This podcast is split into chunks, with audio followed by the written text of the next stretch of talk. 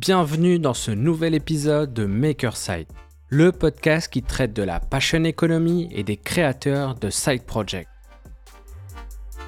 Chaque semaine, je pars à la rencontre de personnes qui mènent une double vie. Ils sont freelance ou salariés le jour et créateurs de projets la nuit. Je m'appelle Amine Boissoun et je suis le cofondateur de 10 000 heures, un studio de création pédagogique. Aujourd'hui, je reçois Florian Bachelot, qui est Head of Growth chez Talent.io, et en parallèle de son job, il s'est lancé dans le e-commerce. Alors, il existe plusieurs types de e-commerce. On peut soit créer un produit soi-même et le vendre sur sa plateforme, ou passer par des marketplaces. On peut également acheter auprès de fournisseurs des produits, les stocker et les revendre. Et enfin, et c'est ce type de e-commerce que nous allons aborder aujourd'hui, on peut faire ce qu'on appelle du dropshipping. Alors, on entend souvent parler de ce type de e-commerce, que ce soit en bien ou en mal, et c'est pour cela que j'ai décidé d'échanger avec quelqu'un qui en a fait son side project. Quelle différence avec les autres formes de e-commerce? Quels sont les avantages et les inconvénients? Ou encore, quel sera le futur du dropshipping? On répond à toutes ces questions et à plein d'autres durant notre échange.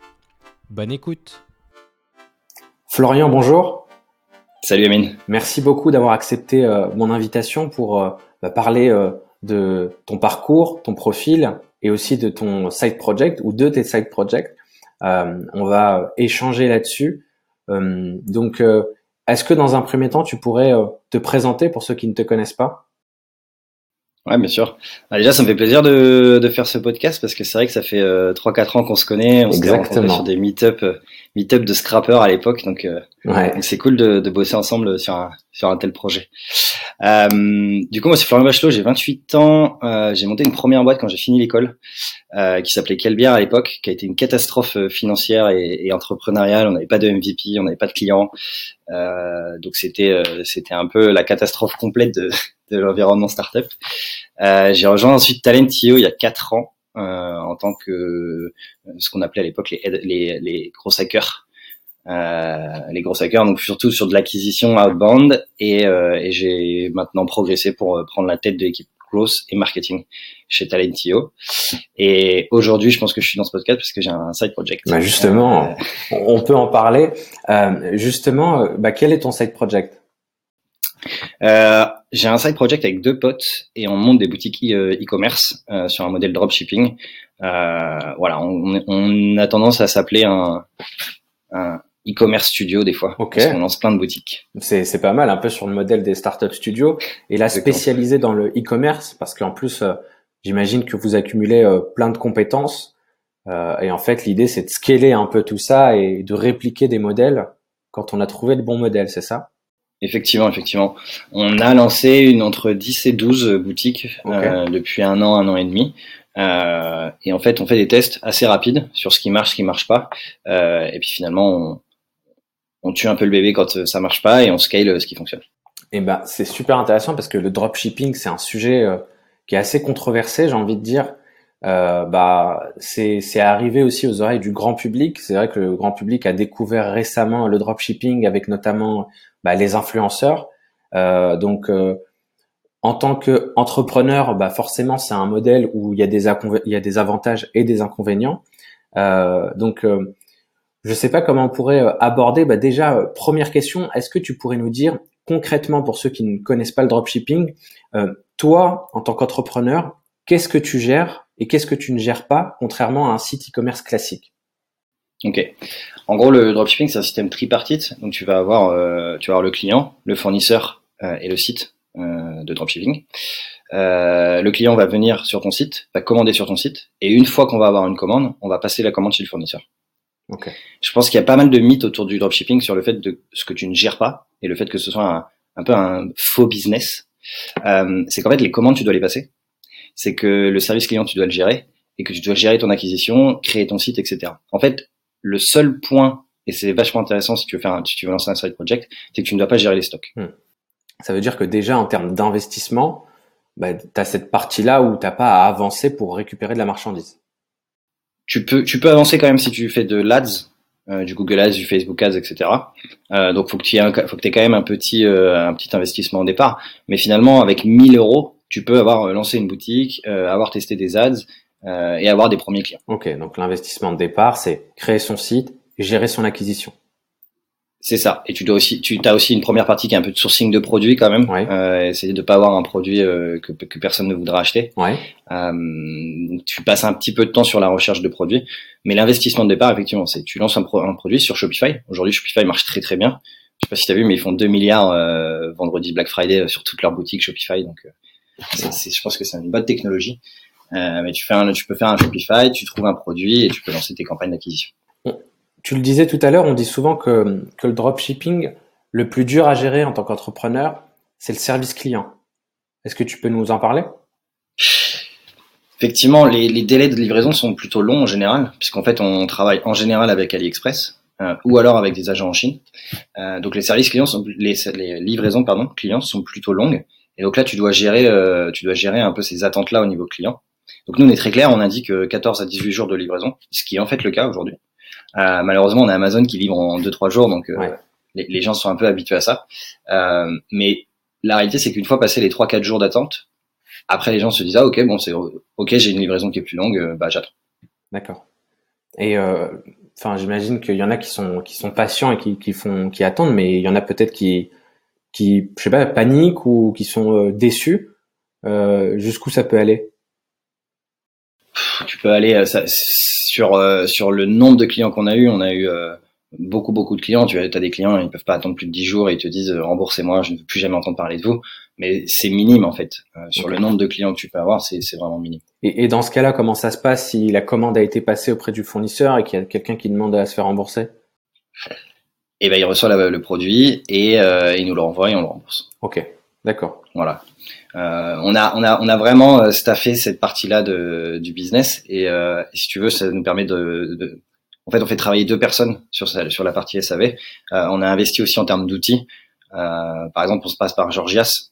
On a on a vraiment setup Georgias pour toutes nos boutiques, ce qui nous permet d'avoir une centralisation de toutes nos, nos, nos SAV et du coup d'avoir des deux, deux personnes qui gèrent au fur et à mesure les demandes clients, les retours, les remboursements. Alors Georgias, c'est un outil qui sert à faire quoi? Georgia, c'est un outil qui permet d'agréger l'ensemble de tes plateformes de réception de demandes clients. Ok. Donc tu vois, si, si tu as une boutique e-commerce, tu vas avoir Instagram, tu vas avoir Facebook, tu vas avoir ton email. Euh, voilà, déjà c'est pas mal. Ouais. Comme, on, comme on a une dizaine, bah, en fait tu multiplies par 30 euh, canaux. Euh, alors que là, et là du coup, tu as un seul endroit qui te centralise toutes les demandes. D'accord. Et, et, du coup, euh, à force, vous êtes devenus euh, des experts sur des sujets bien précis.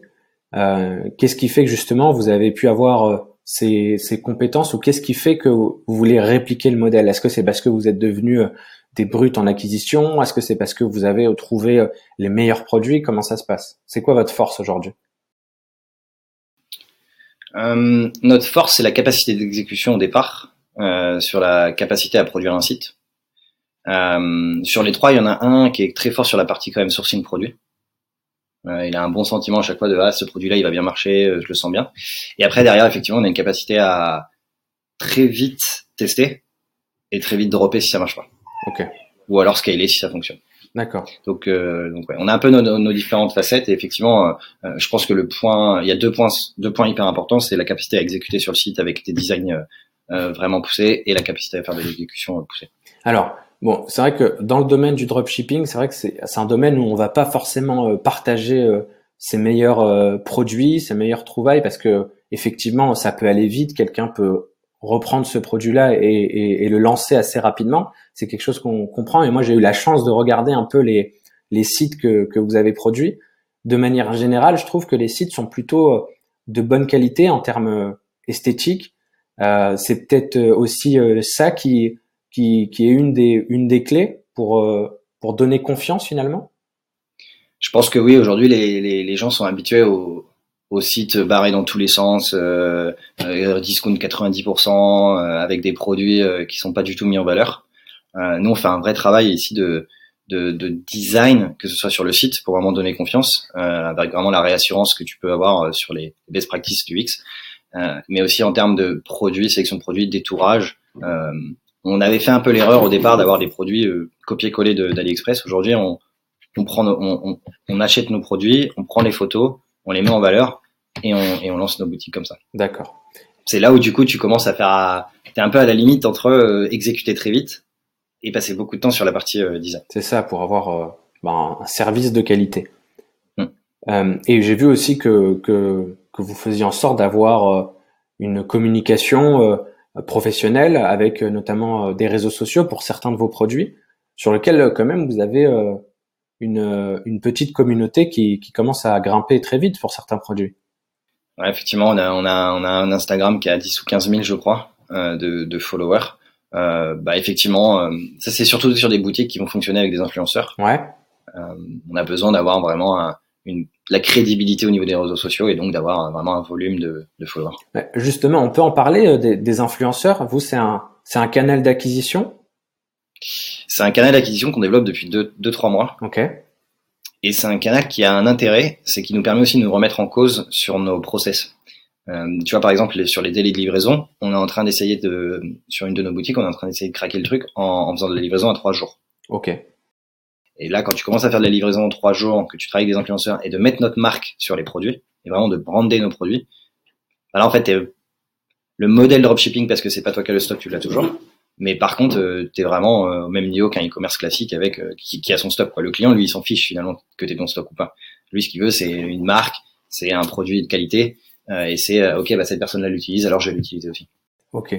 dans le dropshipping, je crois que il y a plusieurs manières de faire, c'est-à-dire que quand vous envoyez les produits, ils peuvent être brandés à votre marque, notamment via le colis, le packaging ou sinon ils sont envoyés de manière euh, classique. Vous, comment est-ce que vous fonctionnez? Quel choix vous avez fait? On est encore, euh, on est encore euh, à l'étape du classique. Ok. Et on, essaie, et on essaie de brander, on essaie de brander nos produits aujourd'hui. D'accord. En, sachant que tu, tu, tu, baisses un peu tes marges. Ouais. Donc c'est pour ça que nous on a développé sans un, avec un packaging classique et aujourd'hui on, on, on, réfléchit effectivement à avoir un packaging beaucoup plus brandé, mais qui va faire diminuer les marges. Mais comme on a des volumes intéressants, ça, ça devient plus intéressant pour aller taper plus de mots. J'ai l'impression que quand même, quand vous avez lancé euh, plusieurs euh, plusieurs marques, il y en a quand même qui vont prendre plus que d'autres, comme tu le disais tout à l'heure. Et est-ce que c'est c'est au point de bah, d'en faire un comment dirais-je un vrai produit, une vraie marque et, et justement comme tu disais tout à l'heure, vous êtes en train de basculer sur la livraison euh, rapide. Ça, vous n'allez pas le faire pour tous les produits, vous allez faire pour les, les produits qui marchent le mieux, pour lesquels vous arrivez à créer une communauté. Euh, comment est-ce que est-ce qu'on est-ce qu'on on arrive à basculer sur un modèle euh, e-commerce classique? Est-ce que c'est quelque chose qui est envisageable de se dire bon bah finalement j'ai créé une marque, j'ai créé une communauté, j'ai une crédibilité. Est-ce que finalement je basculerai pas et je créerai une, une vraie marque pour vendre certains produits, quitte à les créer? Honnêtement, c'est possible. Euh, honnêtement, c'est possible. Et il y a, y a, des services aujourd'hui qui te permettent justement de pas avoir cette friction du, du stock. Moi, le, stock, ça vient parce que quand j'ai monté ma première boîte, euh, on avait des stocks de bière. Ok. Et donc on devait gérer la logistique. Et en fait, je passais plus de temps à réfléchir à ok, mais, mais, moi j'ai de la bière là, comment je vais faire, comment je vais faire la livraison, etc., que à développer mon business. Ouais. Euh, Aujourd'hui, sur le, si tu, tu peux avoir la logique de dropshipping, mais tu as des services type Cubine, etc., qui te permettent de faire du stockage chez eux. C'est connecté à ton Shopify. Et en fait, ton produit, il est en France, brandé en France avec ton packaging, et tu es capable aujourd'hui euh, de basculer sur une logique, euh, j'achète mes produits, euh, peu importe où ils sont produits, je les stocke à un endroit en France, je mets ma marque et je distribue. D'accord. Et du coup, bah, ça, rejoint un peu la question, mais qu'est-ce qui fait que justement, aujourd'hui, tu travailles chez Talent.io, qu'est-ce qui fait que c'est ce side project, tu pourrais basculer dessus entièrement? Je pourrais basculer complètement dessus quand on aura une stratégie de développement produit. D'accord. Euh, moi, j'aime beaucoup la partie produit, j'aime beaucoup le produit de Talentio, euh, et j'aime beaucoup le marketer. Euh, et cette partie-là est un peu moins présente dans le dropshipping, parce que finalement, tu achètes des produits que tu revends, euh, et tu moins dans le développement de produits et vraiment de comprendre beaucoup plus son audience. Donc, je pense que c'est vraiment la notion de compréhension de produit. Mais quand, honnêtement, quand tu fais du e-commerce et du dropshipping, tu vois tellement de frictions possibles en termes de produits, de d'analytique, euh, de compréhension de ton Bon, en général, c'est combien tu fais de marge, hein, de toute façon, euh, les analytiques. Euh, il y a tellement de, de problématiques là-dessus parce que tu dois connecter tes AliExpress, tes Google Ads, tes LinkedIn Ads, tes, euh, Instagram ads, etc. Que du coup là-dessus, il y a, y a, énormément de marché, je pense. D'accord. Donc potentiellement, tu pourrais basculer si tu arrives à avoir un, un, vrai produit, enfin en tout cas une stratégie de produit là-dessus. Effectivement, mais là, du coup, tu, tu switches complètement ton audience. Euh, là, aujourd'hui, on est sur une audience B2C. Euh, demain, ce serait plutôt de s'adresser à tous ces vendeurs en e-commerce. D'accord. en B2B. Parce que c'est vrai qu'il y a, il y a différentes manières de faire. Il y a des personnes euh, qui seraient, euh, bah, qui voudraient justement basculer à plein temps, d'autres un peu moins. Ouais, complètement, complètement. C'est possible. Hein. C'est possible. Euh, c'est possible en montant une structure, en ayant des, en recrutant des personnes qui sont en acquisition, des personnes sur du design, etc., etc. Euh, ce serait possible, mais c'est pas aujourd'hui. Euh.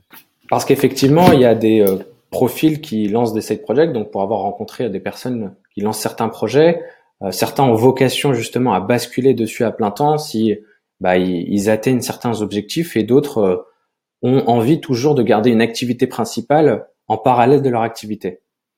Effectivement, euh, moi par exemple, j'ai ma copine qui a lancé un side project depuis euh, depuis mars dernier, euh, qui s'appelle Nouvelle Empreinte. L'idée, c'est de créer un média sur les initiatives cool et durables. et donc, elle a lancé ça en, en mars dernier pendant le premier confinement. Bah, du coup, elle a profité d'ailleurs du chômage partiel pour bah ok, je me lance, je fais un, je me lance dans ce side project. et donc, elle a lancé une newsletter au début euh, en se disant bon bah tiens je vais lancer une newsletter, les gens vont s'inscrire et toutes les semaines je vais partager euh, euh, des insights sur des projets un peu cool et durables. Et aujourd'hui elle a un Instagram etc.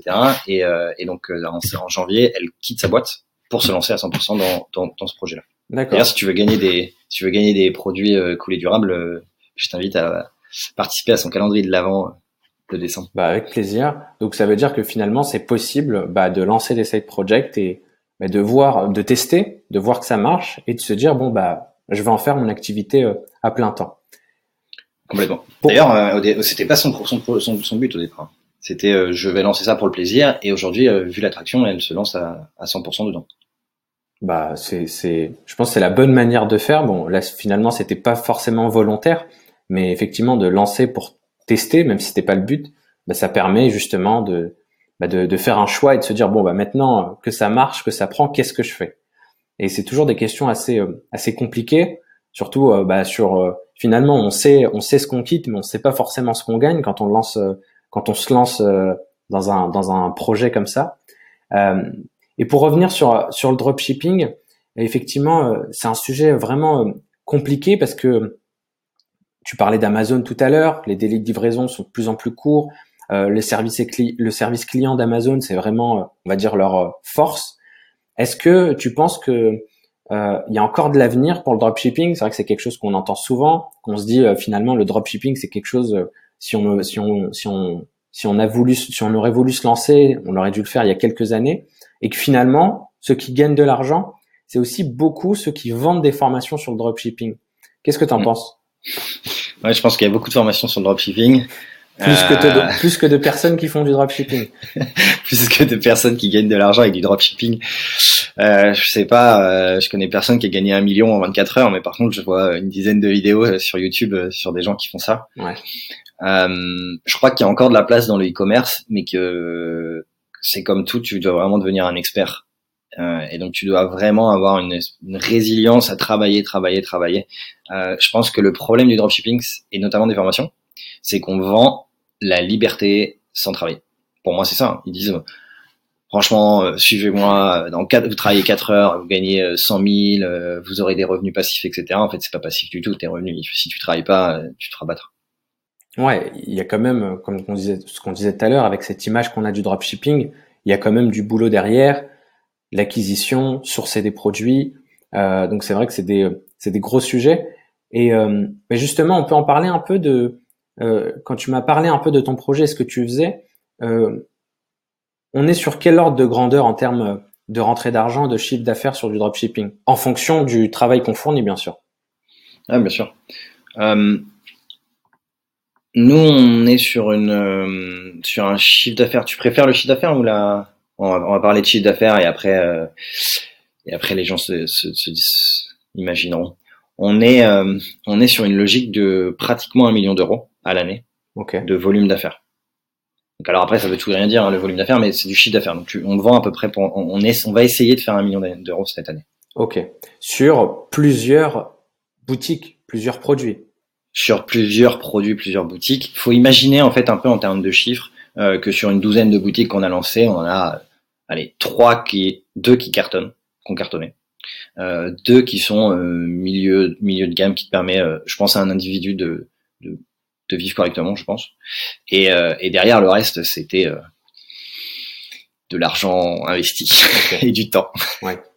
un peu d'apprentissage, je pense, mais pas beaucoup de rentabilité financière là-dessus. Ah oui, parce qu'en fait, tous les produits ne fonctionnent pas de la même manière. Certains vont prendre, d'autres beaucoup moins. Et il s'avère que, il s'avère que un produit a aussi un canal d'acquisition. Ok. Chaque produit a son canal d'acquisition phare. Exactement. On a des produits qui vont très bien fonctionner sur, euh, sur Instagram. Ouais. D'autres qui vont pas du tout fonctionner. Alors que pourtant, tu te dis, bah, cette audience-là, elle est beaucoup sur Instagram. Mais par contre, ce même produit-là, avec influenceur, là, tu vois tes courbes qui augmentent vraiment. Et là-dessus, ça m'a un peu remis en cause aussi toutes mes croyances grosses que j'avais, euh, que j'ai pu avoir là depuis 4-5 ans, en me disant, euh, bon, bah, un canal, euh, normalement, le canal là, je le connais bien, je suis capable de scaler sur ce canal. Et en fait, avec, avec si le produit est pas bon, t'as beau mettre autant que tu veux dans, dans, dans, ton canal, ça marchera pas. Et c'est pas que ton produit est pas bon finalement, c'est que ton produit est pas adapté à ce canal-là. Ok. Et ça a remis vraiment plein de choses en cause sur euh, ma façon de penser. Alors peut-être, je peux te poser une question qui, qui, qui euh, pourrait aider ceux qui nous écoutent. Euh, comment est-ce qu'on comment est-ce qu'on définit une bonne campagne d'influence? Comment est-ce qu'on définit le bon produit pour aller chercher des influenceurs? Parce qu'effectivement, il y a des produits quels sont les produits qui correspondent à des campagnes d'influence? Parce qu'il y a des produits qu'on ne peut pas proposer à des influenceurs parce que ça ne colle pas et comment est-ce qu'on choisit les bons influenceurs?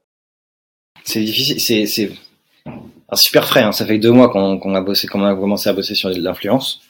Euh, les bons influenceurs, euh, aujourd'hui, de ce que je comprends, on a pas, moi j'ai parlé avec 200 influenceurs à peu près en deux mois. Euh, ce que je comprends, ce qui fonctionne, c'est des audiences qui sont ultra ciblé. C'est pas très utile d'aller taper euh, des influenceurs euh, super généralistes. Okay. Euh, surtout pas la télé-réalité. D'accord. Donc vraiment, qui ont vraiment acquis une crédibilité auprès de leur audience. Juste pour, Et après, faut... pour, pour bien être sûr de, de ce qu'on dit, donc les influenceurs de télé-réalité, eux, sont trop généralistes. Ils ont à peu près, bah, ils ont tout le monde qui, n'importe quel type de personnes peuvent les suivre. C'est ça? Exactement. Ok. Nous, on a des produits qui ont, des orientations, vraiment des orientations euh, zéro, comme tu as vu, hein, zéro déchet, euh, au sport, etc. Donc il faut que nos, les influenceurs aient acquis une crédibilité sur ces sujets-là. Euh, et donc, après la taille, finalement, on peut, tu peux très bien réussir avec un influenceur qui a 15 000, 15 000 abonnés euh, et euh, faire des performances vraiment médiocres avec un influenceur qui a 200 000 abonnés. Okay. Et donc, euh, donc ma recommandation ici, ça va être encore une fois de tester. Euh, aujourd'hui, de ce que je vois, on est à peu près à un influenceur sur deux qui peut te rapporter une vente. Et après, t'en as euh, sur ceux qui vont te rapporter une vente, t'en as qui vont te faire faire péter tes scores. euh, mais c'est pas vraiment ce que tu pensais. Quoi. Ok. Donc. Euh... Et après sur le produit, tu me demandais le produit. Je pense que le produit, il faut qu'il ait une valeur aussi pour l'influenceur. Euh, si ton produit, si, si ton produit il est, il est pourri en fait, euh, l'influenceur il va pas vouloir en parler. Ok nous, les influenceurs, ils kiffent les produits qu'on leur envoie. Vraiment, ils kiffent. Ils disent, ah, il est trop bien, j'adore, ça répond vraiment à tel besoin, euh, c'est trop cool, je vais en parler. Et, euh, et c'est eux maintenant qui nous disent, ah tiens, en décembre, je pourrais faire une opération comme ça, tiens, je pourrais faire une opération comme ça. Et là, tu changes vraiment l'état d'esprit de dire, bah tiens, est-ce que tu peux parler de ce produit-là? Ah, j'adore ce produit, franchement, euh, en plus c'est cool ce que vous faites comme en tant que marque. Bon bah vas-y, je parle. Ouais, donc le bon produit, le bon influenceur, donc faut s'adapter. Il n'y a pas de recette magique. Euh, et tu conseilles vraiment d'aller taper dans des influenceurs de niche, quitte à avoir moins d'abonnés, mais en tout cas euh, des abonnés euh, très ciblés. Ça c'est mon retour. J'ai jamais mis pour l'instant de dans, le monde de l'affluence, ils appellent ça des tickets. J'ai jamais mis de tickets à 3000, 4000, 5000 euros sur un influenceur non plus. Donc je sais pas te dire là-dessus. Ok, parce que du coup, du coup justement, comment tu dis que tu mets pas 3000 euros, mais du coup comment ça se passe en termes de monétisation? De rémunération euh, on, a fait on a fait deux modèles. On a fait un modèle à l'affiliation. Ok. Où là, à chaque fois que as, que qu'une personne utilise le code promo de l'influenceur, on le rémunère. D'accord. Et on a fait un, un, un modèle au upfront où du coup ils payaient avant. mais là, on n'est jamais allé au-dessus de 400, 500 euros. D'accord. Pour l'instant. Ok. Alors, c'est vrai que bon, on en a parlé un peu de de Amazon. c'est quoi votre position par rapport à Amazon, par rapport à au modèle qui, qui commence à, bah, qui, qui, est très bien installé maintenant, Amazon, en ce qui concerne la livraison, le service client. Est-ce que vous, vous essayez de vous, de vous battre sur ce terrain-là ou pas? Pas du tout. D'accord. Pas du tout. Nous, on se base sur la marque. Ok. Donc, on se spécialise sur des produits euh, et sur la marque. C'est ce qui fait que finalement, euh, parce qu'on peut se poser la question, vous vendez des produits, qu'est-ce qui fait que des personnes vont l'acheter chez vous et pas euh, aller le rechercher sur une autre plateforme? Alors ça, j'ai pas la réponse, parce que c'est vrai que c'est vrai que c'était une, de nos craintes au départ de se dire, mais finalement, tout le monde achète sur Amazon. Euh, mais je crois que les gens, je crois qu'un univers de marque d'un site est réassurant. D'accord. Euh, et plus notre site est ciblé sur un produit, et mieux il fonctionne. Tu vois, je vais te donner un exemple. On a testé un, une boutique sur euh, sur toute la produit de maternité je pense qu'on a fait une première erreur parce que la maternité c'est super euh, c'est super stressant donc les gens ont vraiment besoin de, de, connaître la marque etc mais au-delà de ça on avait un, une boutique qui était énorme. Et comme c'est énorme tu te dis bah attends mais cette marque je dois la connaître forcément. Ah bah je la connais pas. Alors que quand tu as un tout petit produit tout petit euh, toute petite boutique avec un produit tu te dis ah ouais ça c'est forcément des experts. Ok.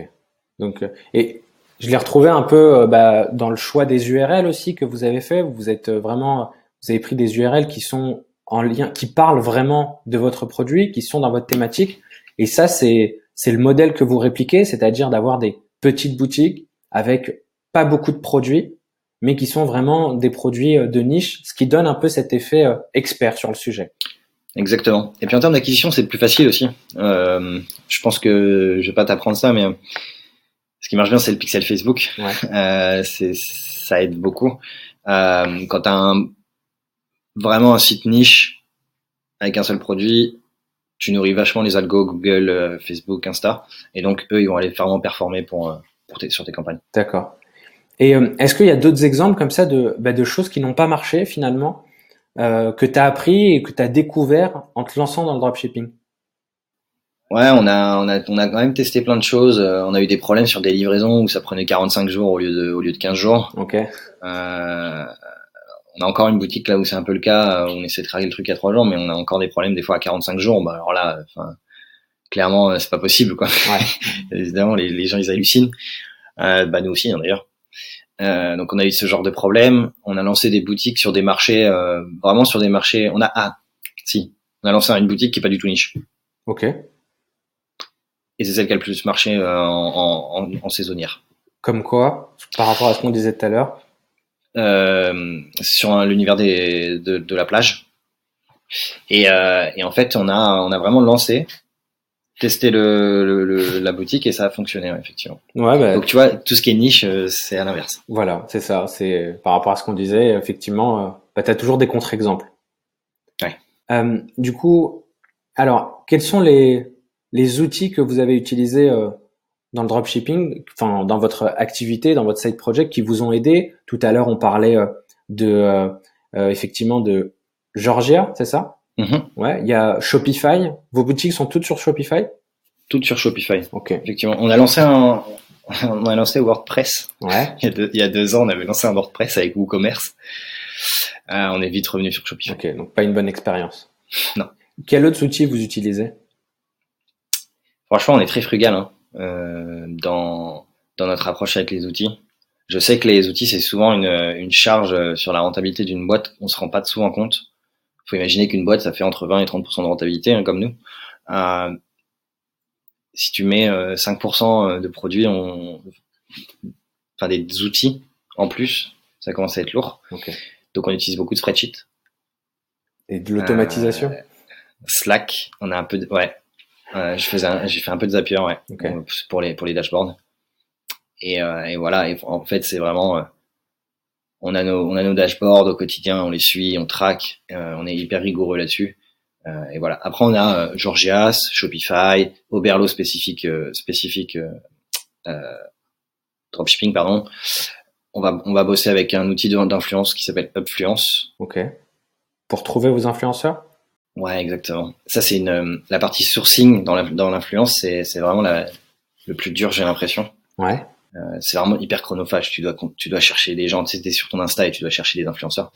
Euh, là, en gros, ça te permet. Euh, je pense qu'ils vont scraper tout Insta. Ils vont récupérer toutes les infos, ils te les agrègent. Et toi, du coup, tu peux mettre des filtres. Je veux des influenceurs avec 10 à 10 à 100 000 sur des mots clés comme nourriture, etc. Ok.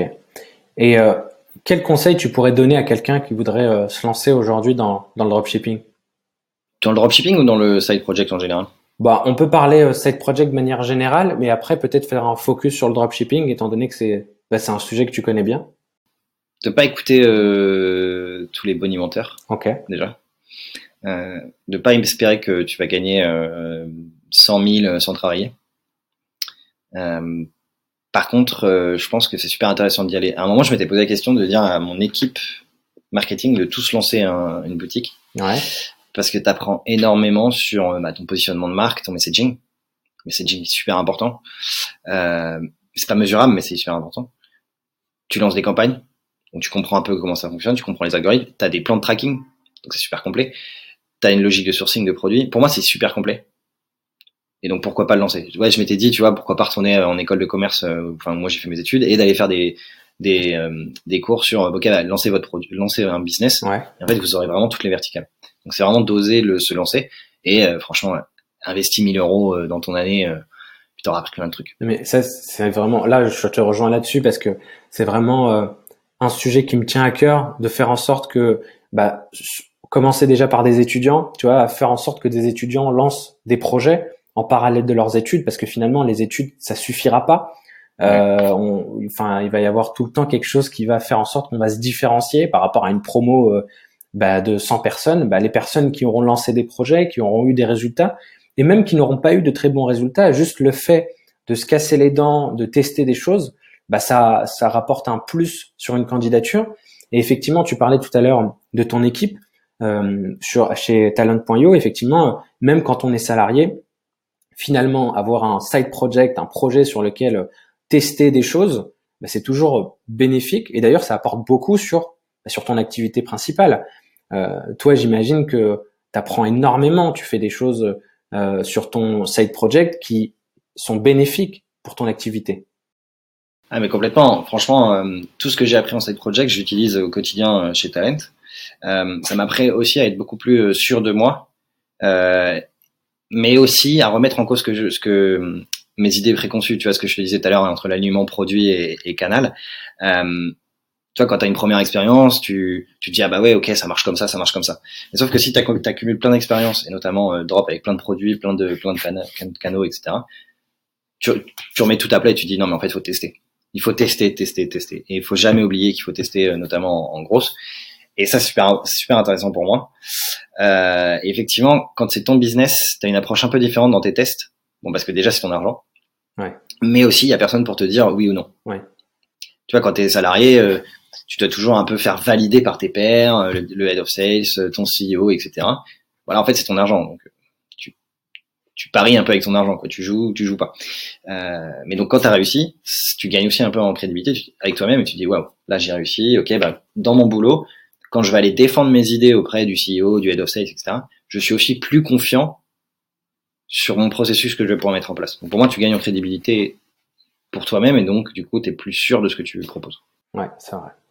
C'est quoi la suite euh, pour vous, pour euh, votre e-commerce studio?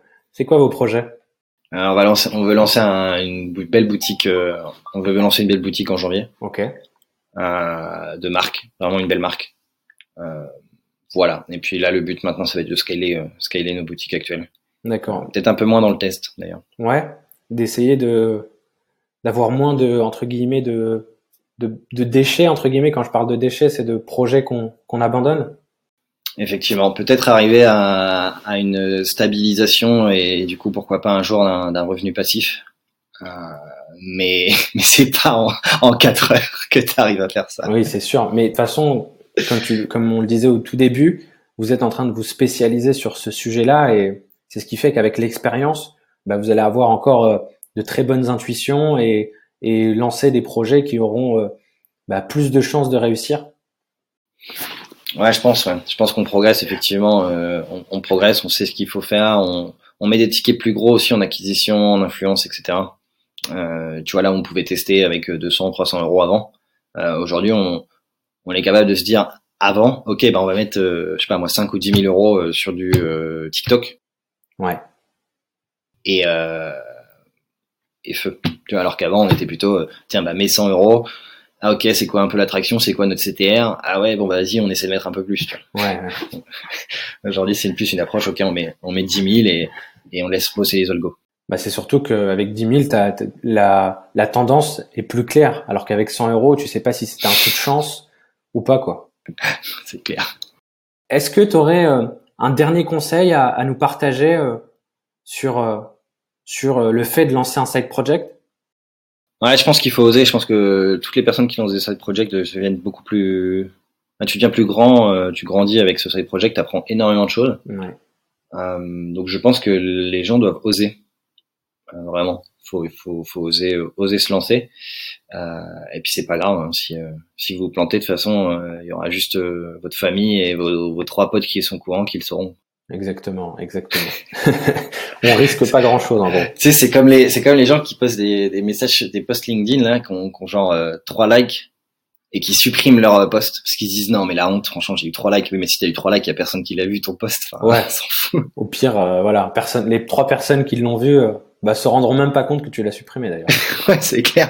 À l'inverse si tu lances un side project et que ça, tu commences à avoir un peu de traction je pense que là tu prends vraiment du plaisir. Un dernier point c'est aussi de faire un truc qui te plaît. Ouais. Honnêtement on n'a pas fait ça paraît super contradictoire mais on n'a pas fait de dropshipping au départ pour l'argent. Euh, on l'a fait parce que bon déjà on l'a fait, on a démarré tous les trois chacun de notre côté. Ok. Et on l'a fait parce que moi je voulais euh, tester. Enfin, j'avais fait un peu de freelance pour un mec qui faisait du drop euh, parce que je me connaissais un peu en acquisition justement. Et j'avais vu, j'avais appris plein de trucs en fait, les plans de tracking analytique, etc. Moi je l'avais pas fait chez Talent. Et du coup j'avais appris plein de trucs et je m'étais dit ah trop bien, il faut absolument que je continue euh, sur mon temps libre. pourquoi pas lancer une boutique, etc. Et du coup c'est pour ça que je l'ai fait. Donc faut aimer aimer ce que tu veux ce que tu veux faire en side project, c'est important. Donc pour résumer, oser et essayer de trouver aussi un sujet qui nous passionne pour pouvoir euh, bah, s'épanouir euh, sur ce side project et pourquoi pas après que ça devienne un projet euh, à plein temps. Absolument. Florian, merci beaucoup pour ton partage d'expérience sur ce sujet bien précis. Euh, J'essaye toujours d'avoir dans le podcast des personnes qui, qui, ont lancé des projets différents et là pour le coup le dropshipping, c'est vraiment un sujet en plus qui, qui, qui je pense, qui suscite euh, plein euh, d'interactions. Et donc, euh, bah, j'espère en tout cas avoir apporté ou tu, tu as apporté quelques réponses. Donc, merci beaucoup pour ton temps, Florian. Merci beaucoup, Amine. À bientôt et bon courage. À plus, ciao. Ciao. Nous sommes arrivés à la fin de cet épisode. Merci de l'avoir écouté. Pour retrouver les détails de notre échange et rejoindre la communauté des créateurs de Side Project, rendez-vous sur makerside.club. Si cet épisode vous a plu, n'hésitez pas à le partager à une personne qui serait intéressée par cette thématique. Et on se donne rendez-vous la semaine prochaine pour un nouvel épisode de Makerside.